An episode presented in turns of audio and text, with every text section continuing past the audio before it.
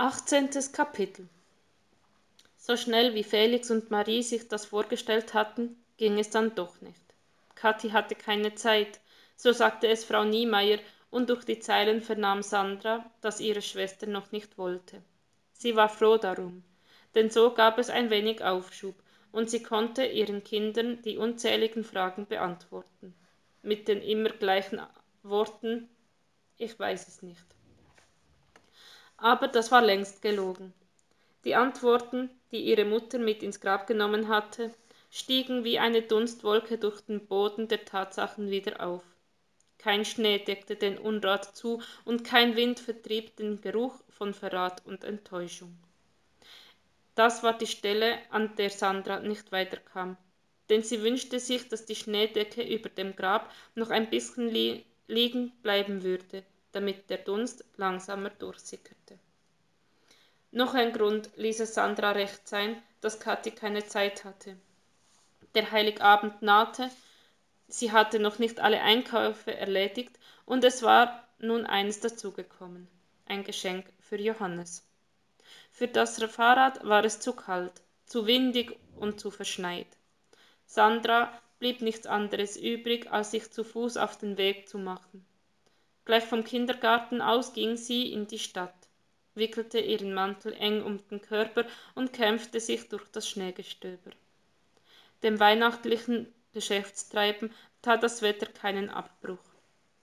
Die Menschen tummelten sich um die Stände wie Fliegen um ihre Beute. Nur die Blasmusik übertönte das Summen. Gefeilscht wurde kaum. Zu Weihnachten war man bereit, jeden Preis zu zahlen.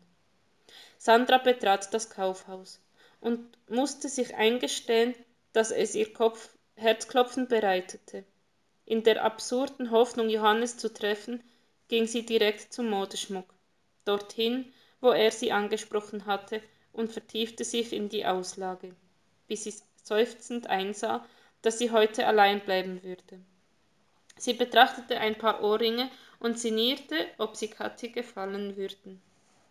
Fühlt, es fühlte sich gut an, sie zu kaufen. Ihre Schwester begann, Raum in ihrem Leben einzunehmen. Die Ahnung, dass es nicht viel brauchte, um Kathi eine Freude zu machen, beflügelte ihren Wunsch, ihr einen festen Platz in ihrem Alltag zu geben. Johannes Geschenk hatte sie sich für den Schluss aufgehoben. In der Herrenabteilung stöberte sie an beiden Halstüchern und spielte innerlich mit den Farben stellte sich sein Gesicht dazu vor und genoss das Kribbeln im Bauch, das die Gedanken an ihn ihr bescherten. Mit gefüllter Einkaufstüte verließ sie das Kaufhaus, tauchte wieder in das Winterwetter ein und begab sich auf den Weg zum Kindergarten. Vor dem Schaufenster des Juweliers machte sie Halt. Über Ringen, Uhren, Ketten und Colliers, die allesamt ein Preisschild mit astronomischer Zahl trugen, schwebte der Bahnhof-Schließfachschlüssel, als würde er wie der Engel zur Weihnacht aus dem Himmel herniederfahren. Blank geputzt funkelte er mit Gold und Diamanten um die Wette. Auch er trug ein Preisschild.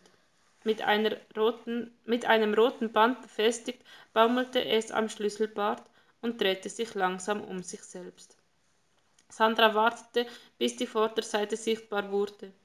Statt Ziffern erschienen Buchstaben, Schlüssel zur Weihnachtsfreude, und darunter unverkäuflich.